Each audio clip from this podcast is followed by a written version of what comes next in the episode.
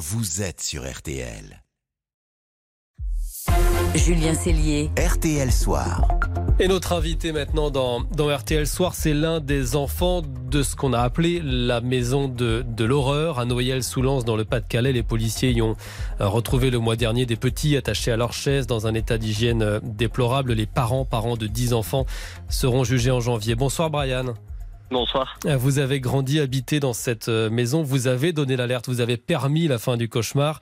Et vous dites maison de l'horreur, le, le mot est faible, c'est-à-dire? Bah, C'est-à-dire qu'il y a eu des, des violences euh, physiques, verbales.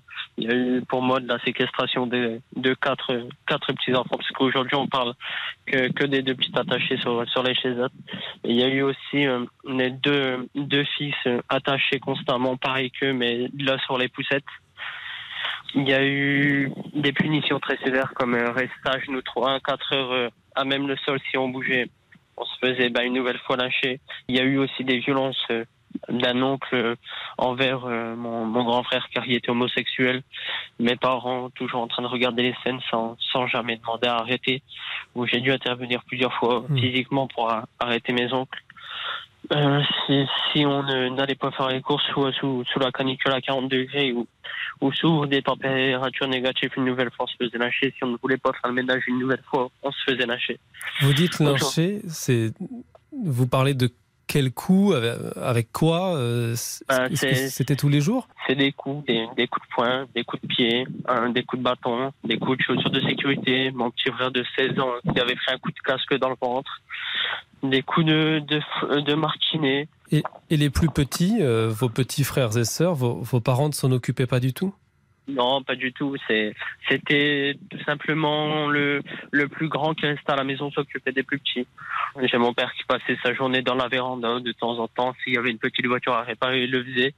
Puis sinon, il passait sa journée à fumer. Ma mère qui passait toutes ses journées, je dis bien toutes ses journées sur son téléphone, à fumer des cigarettes, à donner des ordres. Donc vous avez vraiment occupé le rôle de, de grand frère et puis un jour vous avez fu- fui cette maison, vous l'avez quittée. Quand est-ce que vous avez décidé de partir? Le jour où j'ai quitté cette maison, c'est tout simplement mes parents qui m'ont mis dehors parce que voilà, je, je n'acceptais plus euh, de subir ce que je subissais. Je ne ramenais plus d'argent, donc euh, je ne servais plus à rien. Euh, mes parents m'ont m'ont mis à la rue du jour au lendemain quand, quand ma femme a appris que qu'elle était enceinte de ma petite fille de 20 mois aujourd'hui. Vous avez quel âge aujourd'hui, Brian? J'ai 21 ans. J'ai vécu dans cette maison jusqu'à mes 19 ans. Vous avez donné l'alerte, vous avez raconté ce calvaire et votre témoignage a permis d'y mettre fin. Et ce qui paraît fou, c'est qu'il y avait eu des signalements, on l'apprend maintenant, que les enfants allaient à l'école, donc euh, des autorités quelque part étaient au courant, et, et il a fallu attendre votre plainte pour que le cauchemar s'arrête. Ça, ça- ça- ça paraît dingue. Ça paraît dingue, mais après, mes parents étaient trop organisés. Ils savaient comment passer sous l'œil des voisins, Mm. sous l'œil de l'école, malgré que, que l'école avait donné deux alertes. Il y avait eu un signalement anonyme pour toutes ces violences, pour tout ce qui se passait dans le domicile. Mais comme à chaque fois, les services sociaux prévenaient lors de leur arrivée, ils savaient Ouais. comment, comment nous mettre en place, comment mettre en place la maison. Ils avaient leur système. La, la secrétaire d'État Charlotte Cobel, elle est venue sur place et elle a reconnu que les signalements auraient dû sauver vos frères et sœurs avant. Qu'est-ce que vous avez envie de lui dire maintenant à la ministre? Je suis d'accord avec elle.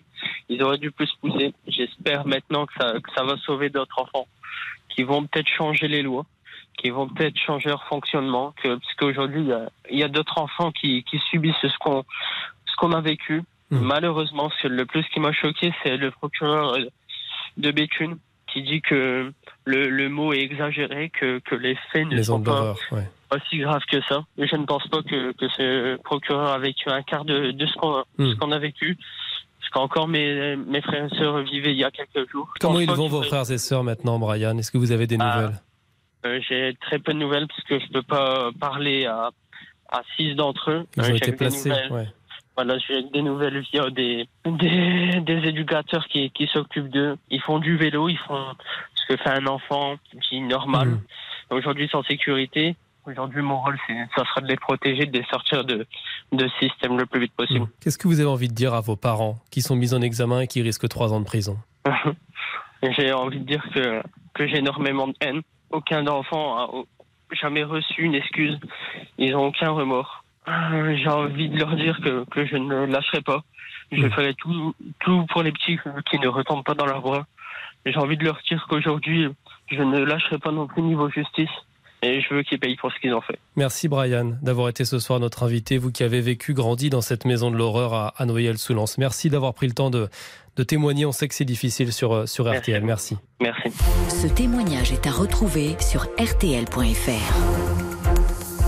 Et RTL Soir va revenir dans quelques instants. Tiens, on va se pencher sur votre ticket de caisse parce que RTL a fait les courses euh, aujourd'hui. Notre panier de 13 produits a pris 5 euros en moins d'un an. Est-ce que les hypermarchés peuvent euh, jouer sur la facture? En tout cas, limiter la hausse On va poser la question à notre invité Michel-Édouard Leclerc. À tout de suite. Jusqu'à 19h15. RTL Soir avec Julien Cellier.